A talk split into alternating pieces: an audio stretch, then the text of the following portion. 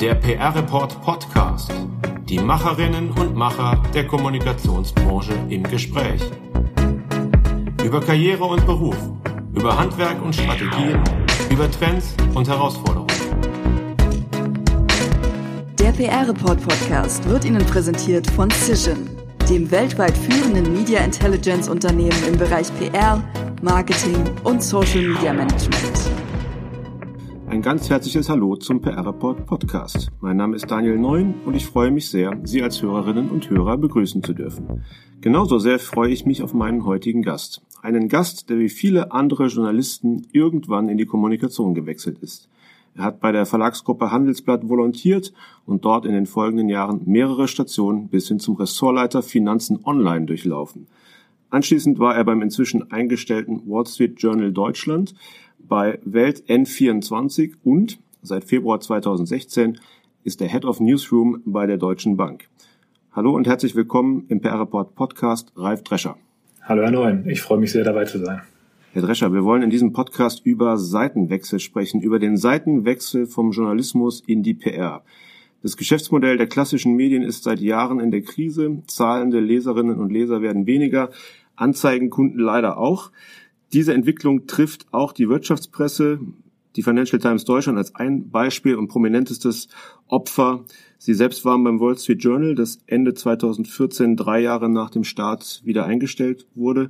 Waren Sie vor diesem Hintergrund froh, den Journalismus verlassen zu können? Nein, ich glaube, so kann man das nicht sagen. Also der Journalismus hat mir immer wahnsinnig Spaß gemacht und ähm, er ist nach wie vor mein Traumberuf, muss ich schon so sagen. Und die wirtschaftlichen Nöte waren eigentlich ab Jahr eins schon vorhanden, indem ich im Journalismus war. Äh, es war mir ein anderer Gedanke. Ich hatte 15 Jahre Journalismus gemacht, verschiedene Positionen, Sie haben das schon angedeutet, auch verantwortungsvolle Positionen im Wall Street Journal. Ja, irgendwo war das Gefühl, ich habe jetzt doch sehr viel gesehen. Ich, ich kenne den Journalismus von vielen Facetten und bin doch noch relativ jung und würde gerne einfach einfach nochmal etwas anderes kennenlernen, neue Herausforderungen suchen. Und da war der Gedanke, dass die Kommunikation, die Unternehmenskommunikation einfach etwas ist, wo ich noch sehr, sehr viel lernen kann, viel Spannendes erlebe. Und das war das Motiv und das hat sich als wahr herausgestellt. Und als Sie vor fünf Jahren diesen Schritt gemacht haben ins Unternehmen, in die Deutsche Bank, wie haben Sie das empfunden? War das ein Kulturschock für Sie? Nee, Kulturschock war es nicht. Es war schon eine große Umstellung, dass man einfach auf eine ganz andere Art arbeitet, dass man auch in ein Umfeld kommt, was so anders tickt, ne, muss man schon sagen. Also ähm, Unternehmen sind sehr viel längere Wege, Abstimmungswege auch. Ich habe mit einer ganz anderen Art von Kollegen, von Menschen plötzlich zu tun gehabt, die halt nicht den gleichen Hintergrund haben wie ich. Ähm, Im Journalismus ist ja doch alles eher eine Monokultur. Die meisten ähm, kommen ähm, aus dem Volontariat oder äh, haben anderswo Erfahrungen gesammelt, aber machen eigentlich alle das gleiche, nämlich ähm, schreiben, Content bearbeiten und ähm, Themen erarbeiten, an Themen arbeiten. In der Unternehmenskommunikation hat man eine ganz andere Profilierung, eine Vielzahl von verschiedenen ähm, Personen, die aus dem Projektmanagement kommen, direkt aus dem Banking, aus dem Eventmanagement, wie auch immer. Also einen ganz anderen Hintergrund. Ähm, vieles, was ich mitgebracht habe, kennen die Kollegen so nicht. Vieles, was die Kollegen kennen, äh, kenne ich nicht. Insofern äh, war sehr viel Neues dabei, aber die Art, wie man miteinander arbeitet, das Menschliche, war sehr angenehm. Insofern habe ich keinen Kulturschock erlebt. Als Journalist hatten Sie sicherlich auch schon sehr viel mit Sprecherinnen und Sprechern, mit PR-Menschen zu tun und haben einen Eindruck von deren Arbeit bekommen. Gibt es äh, Dinge und Vorgänge so im praktischen Arbeiten zwischen Medien und Kommunikatorinnen und Kommunikatoren, über die Sie sich als Journalist geärgert haben und die Sie jetzt nach fünf Jahren bei der Deutschen Bank äh, besser nachvollziehen können, warum Dinge manchmal so laufen, die Journalisten auf die Palme bringen? Ja, klar. Also es gibt natürlich viele, ähm, viele Nöte oder äh, Zwänge, denen man in der Kommunikation unterliegt, sei es Abstimmungen, interne, sei es Dinge, die man einfach ähm, so nicht oder noch nicht sagen darf, die man von außen vielleicht erahnen kann, aber nicht weiß, wo man als Journalist schon den Eindruck hatte, Mensch, warum blockt er mich denn hier an der Stelle ab? Da gibt es Dinge, die man heute vielleicht besser einzuordnen weiß.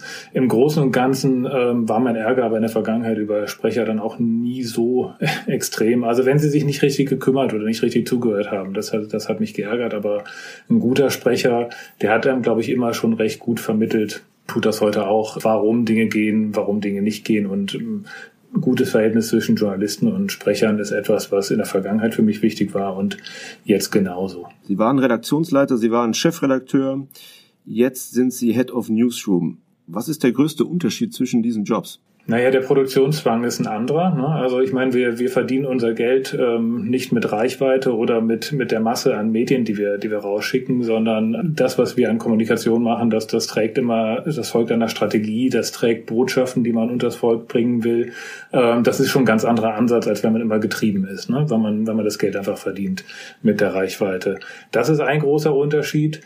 Und der andere Unterschied ist der, den ich vorhin schon mal erwähnte, einfach der, der andere Hintergrund der Leute. Also das Newsroom-Modell äh, haben wir in den vergangenen fünf Jahren erst eingeführt und dann ähm, umgesetzt und, und immer weitergetragen, müssen aber sehr, sehr oft noch erklären, wie eigentlich das Modell funktioniert, was die Idee dahinter ist, immer wieder ich sag mal, die Kollegen auch zum Teil zum Jagen tragen, dass sie einfach in Content, in Stories denken, weil das nicht die Welt ist, aus der sie grundsätzlich herkommen in der Kommunikation. Wir kommen aus einer Welt, wo sehr viel reaktiv äh, kommuniziert wurde und jetzt dieses aktive Storytelling, das zu pushen, das ist etwas, das ist einfach im journalistischen Newsroom gegeben und in der Kommunikation muss man da noch sehr viel Entwicklungsarbeit leisten, wobei wir schon einen großen Schritt gegangen sind. Das, was Sie jetzt tun als Head of Newsroom in einem Unternehmen, würden Sie das Journalismus nennen?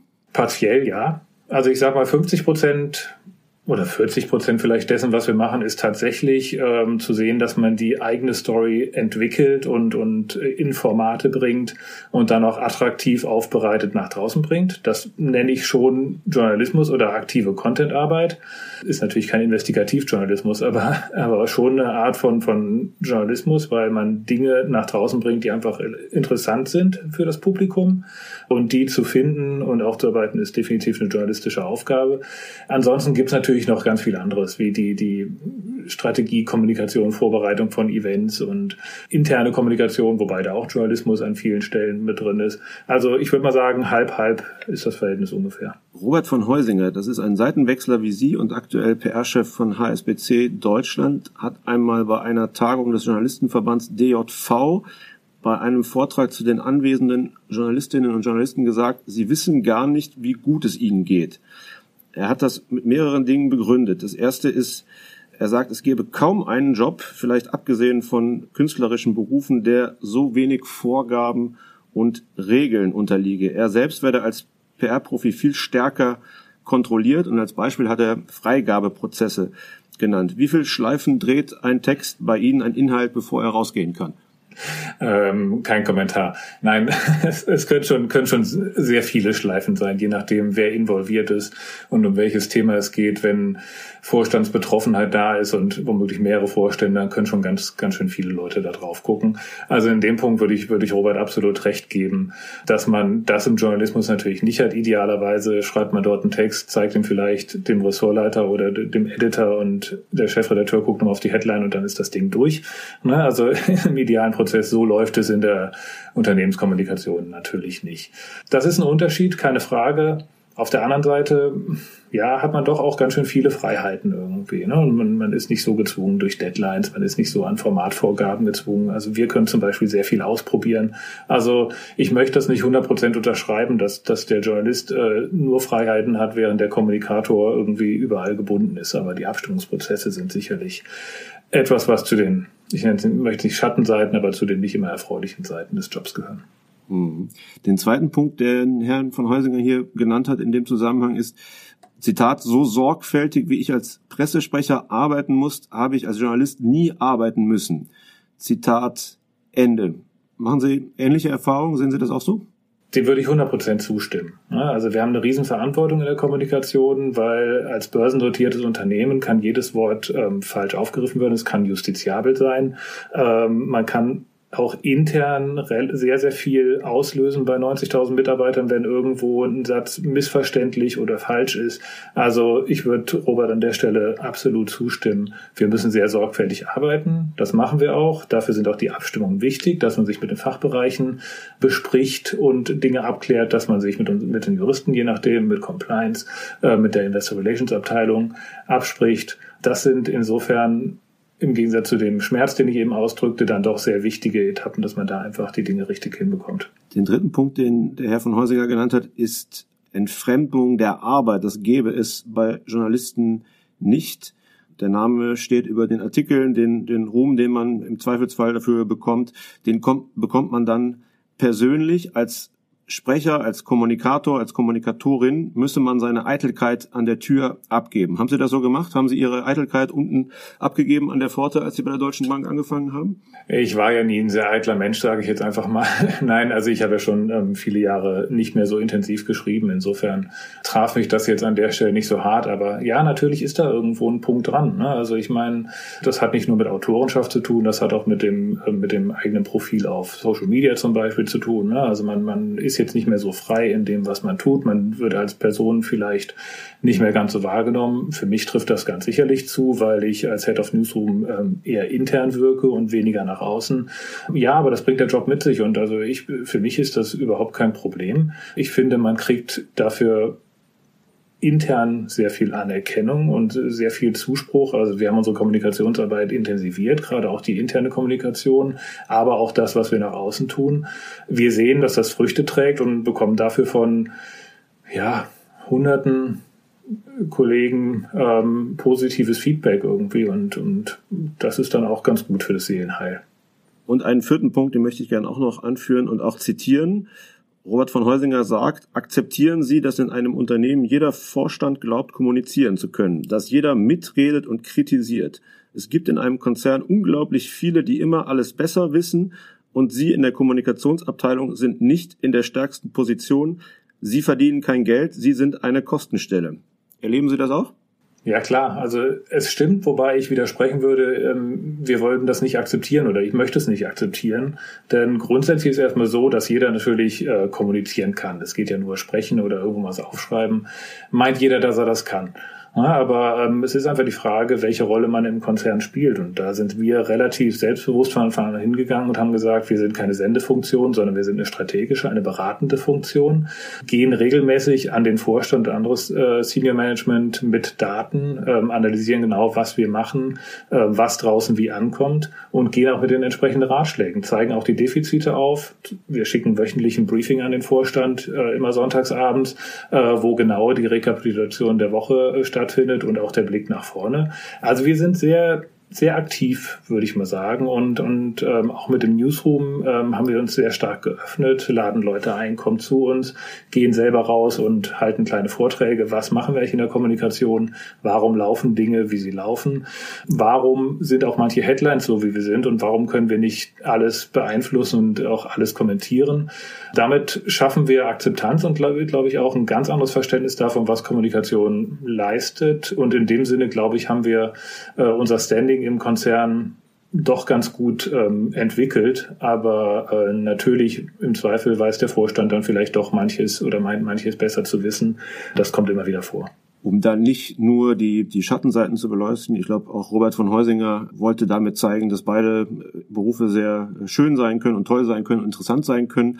Nur eben wie jeder andere Beruf auch gibt es Vor- und Nachteile. Um dann mal auf die Vorteile zu kommen, was empfinden Sie als besser in Ihrem jetzigen Job als Kommunikator als früher im Journalismus? Naja, erstmal ist es das, was ich sagte, dass ich einfach ganz neue Dinge lerne. Es ist für mich ein eine Riesenfreude, jeden Tag wieder ähm, dieses Unternehmen in seiner Gänze zu erleben, äh, spannende Kollegen kennenzulernen. Ich habe das Glück, in einem sehr globalen Unternehmen zu arbeiten mit wirklich ganz, ganz tollen und vielfältigen Kollegen.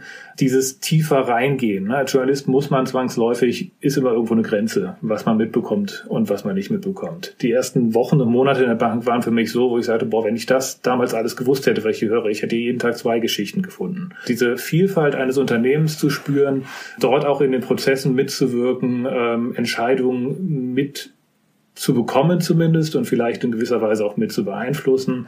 Das sind tolle Dinge. Das muss man natürlich wollen, ne? weil es ist was anderes als Journalist an der Außenlinie, äh, die Dinge anzugucken und zu betrachten und, und zu, äh, zu analysieren. Aber ja, das ist einfach eine ganz neue Facette des Arbeitens. Ähm, das viel stärkere Arbeiten im Team, gemeinsam etwas zu entwickeln, strategisch zu arbeiten. Das sind so ein paar der Vorteile, die ich einfach ähm, sehr zu schätzen weiß und die mir das Leben in der Bank ja sehr, sehr schön bereiten. Und ich nehme an, die Bezahlung ist auch ein Punkt, vielleicht aber nicht unbedingt die Arbeitszeiten. Ich würde lügen, wenn ich sage, dass ich äh, jetzt schlechter verdiene als vorher. Also insofern ist das natürlich etwas, was nicht negativ ist. Die Arbeitszeiten sind zum Teil heftig. Wir haben keine Deadline, wie ich schon mal sagte. Das ist ein Vorteil, aber eben auch ein Nachteil. Und je nachdem, wenn, wenn Krise ist, ist Krise. Und dann geht's auch schon mal, naja, rund um die Uhr ganz, ganz selten, aber schon mal sehr lange. Und auch vor Quartalszahlen ähm, zwingen einen die beschriebenen Prozesse, je nachdem, zu sehr langen Arbeitszeiten. Also ja, letztendlich zu beiden Punkten Zustimmung. Jetzt ist, glaube ich, die Deutsche Bank in etwas ruhigerem Fahrwasser oder in viel ruhigerem Fahrwasser als zu der Zeit, als sie zur Bank gewechselt sind. Ich glaube, das letzte Quartal war ganz gut ähm, im Vergleich zu den vorherigen. Merken Sie das an den Arbeitszeiten? Also ist jetzt weniger los? Können Sie mal früher aus dem Büro gehen oder ändert das eigentlich nichts an dem, an dem Aufwand äh, und an dem Workload, den Sie bewältigen müssen? Mm, also erstmal gebe ich Ihnen recht, wir sind in ruhigerem Fahrwasser, das fühlt sich gut an. Wir sind äh, letztes Jahr schon, wir gucken immer auf die Tonalität, haben wir den, den Schwung in, in die grüne Zone geschafft und ähm, unsere Zahlen sind jetzt seit einigen Quartalen positiv. Das tut natürlich gut, das sorgt für bessere Stimmung und das sorgt dafür, dass man sich einfach auf andere Dinge konzentrieren kann, nicht immer nur irgendwo Feuer löschen muss. Das gesagt, ähm, nee, die Arbeitszeiten haben sich nicht wirklich verändert, weil es einfach so viele Dinge gibt, die wir vorher nicht gemacht haben, weil wir nicht dazu gekommen sind. Da geht zum Beispiel ans Thema langfristige Inhaltsstrategie, wie wir uns weiterentwickeln im digitalen Raum. Da geht es auch um Schwerpunktsetzung im Bereich Nachhaltigkeit und anderem, mehr Schulungen im Team für Storytelling. Also ganz, ganz viele Sachen, die wir immer vorhatten und die jetzt dann endlich ähm, wieder ans Licht kommen. Aber dadurch wird eigentlich der Arbeitsaufwand nicht weniger. Würden Sie der These zustimmen, dass wenn man ein guter Journalist ist oder gewesen ist, dass man dann auch ein guter Kommunikator ist? Nein, nicht per se. Ja, also ich glaube, das ist, ist einer dieser Irrglauben, dass man sagt, hey, ich äh, bin guter Journalist, ich habe ein Netzwerk, jetzt gehe ich in die PR und nutze das. Also Kommunikation erfordert dann doch einige andere Qualitäten. Ja, zum Beispiel das, was ich eben andeutete, das, das strategische Denken, das lange Vorbereiten, das Denken in Botschaften. Äh, das ist etwas, das muss man lernen. Teamfähigkeit hat, glaube ich, auch nicht äh, jeder Journalist und auch eben diese, diese Resilienz, um Prozesse zu ertragen, wie sie im Unternehmen sind. Also also ja, der Journalist per se ist ja auch nicht äh, jemand, der immer gut mit der Außenwelt kommuniziert. Ne? Also man kann viel erfragen und vielen Dingen auf den Hintergrund gehen, aber hier muss man ja auch was von sich geben. Man muss selber Dinge erklären ähm, im Dialog. Man muss auf Menschen zugehen. Das ist auch nicht jedem in die Wiege gelegt. Also ich glaube, es gibt viele Gemeinsamkeiten zwischen den beiden Berufen, aber es gibt auch Unterschiede. Insofern ist es kein Selbstläufer. Man muss, wenn man als Journalist die Seite wechselt, sicherlich bringt man sehr viel mit. Das Verständnis für Content, Kreativität, das Denken vom, vom, Abs äh, vom Empfänger und nicht vom, vom Absender, all solche Punkte. Ne, auch dieses kritische Hinterfragen. Aber auf der anderen Seite muss man auch sehr, sehr viel lernen und äh, sollte dazu bereit sein. Können Sie das beziffern? Also wie viel Ihrer Arbeit ist interne Kommunikation in dem Sinne, dass sie den ähm, internen ähm, Stakeholdern erklären müssen, was sie tun, dass sie werben dafür, wie sie etwas tun, dass sie Verständnis dafür wecken, dass sie sozusagen in der Innendiplomatie äh, tätig sind, um äh, sich kommunikativ durchsetzen zu können. Ja, also es ist ein bisschen schwer, das zu beziffern, aber es ist sicherlich die Hälfte der Zeit, weil vieles, was man auch in der praktischen Arbeit tut, wenn es darum geht, Themen zu planen, wenn es darum geht, auch Themen zu redigieren und, und auch mal zurückzuspielen, so Leute funktioniert das nicht, dann ist ja auch ganz, ganz viel Erziehung dabei und ganz viel Erklärung und Verständnis und, und Werben für unsere Aufgabe und auch für, ja, für unsere Empfänger letztendlich, ne, draußen, dass wir auch so ein bisschen erklären, was passiert eigentlich in der Außenwelt. Also insofern würde ich sagen, die Hälfte ist sicherlich irgendwo, ähm, diese, diese Übersetzungsarbeit und die, die Erklärarbeit. Daran anknüpfen, Kommunikation ist längst nicht mehr nur Pressearbeit, längst nicht mehr externe Kommunikation allein. Wie schätzen Sie das ein? Wie groß ist derzeit die Nachfrage bei Unternehmen, bei Organisationen nach wechselwilligen Journalistinnen und Journalisten als Verstärkung für die Kommunikationsabteilung?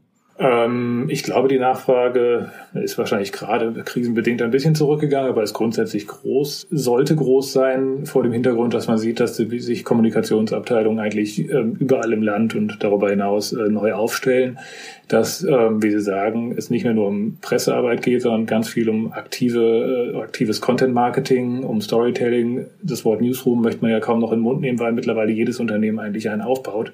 Aber genau dort sind journalistische Fähigkeiten gefragt. Da geht es um natürlich inhaltliche Kompetenz, äh, Content-Fähigkeiten, aber auch ja, Kompetenz, was digitale Kanäle und Formate angeht, Social-Media-Experten. Also vieles, was man im Journalisten findet, was man im Journalismus findet, was man in der klassischen PR jetzt vielleicht nicht unbedingt so in petto hat. Äh, das wird gesucht und insofern glaube ich, dass die Chancen für Journalisten, ähm, auch für die, die nicht ein über Jahre gewachsenes ähm, Netzwerk im Journalismus haben, heute sehr, sehr gut sind, auf der anderen Seite Fuß zu fassen. Und wenn Journalistinnen oder ein Journalist sie fragt, wie sie den Wechsel in die Kommunikation am, besten hinbekommen, was würden Sie raten? Naja, also ich meine, die Frage ist ja, ähm, wie viel hat sich der, der Kollege vorher schon damit beschäftigt und was sind die Motive? Ne? Also ich glaube, ähm, das Wichtigste ist, dass, dass man sich gründlich überlegt, was man will, wer man ist. Ich habe ja gesagt, der Weg in die Kommunikation kann sehr bereichernd sein